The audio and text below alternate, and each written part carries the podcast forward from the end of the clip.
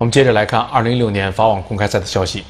女单首轮赛场，两名中国金花张帅和王强都实现了职业生涯的突破，晋级次轮。另外一位中国选手郑赛赛遗憾出局。张帅和沃克斯伯耶纳的比赛此前因天气原因中断。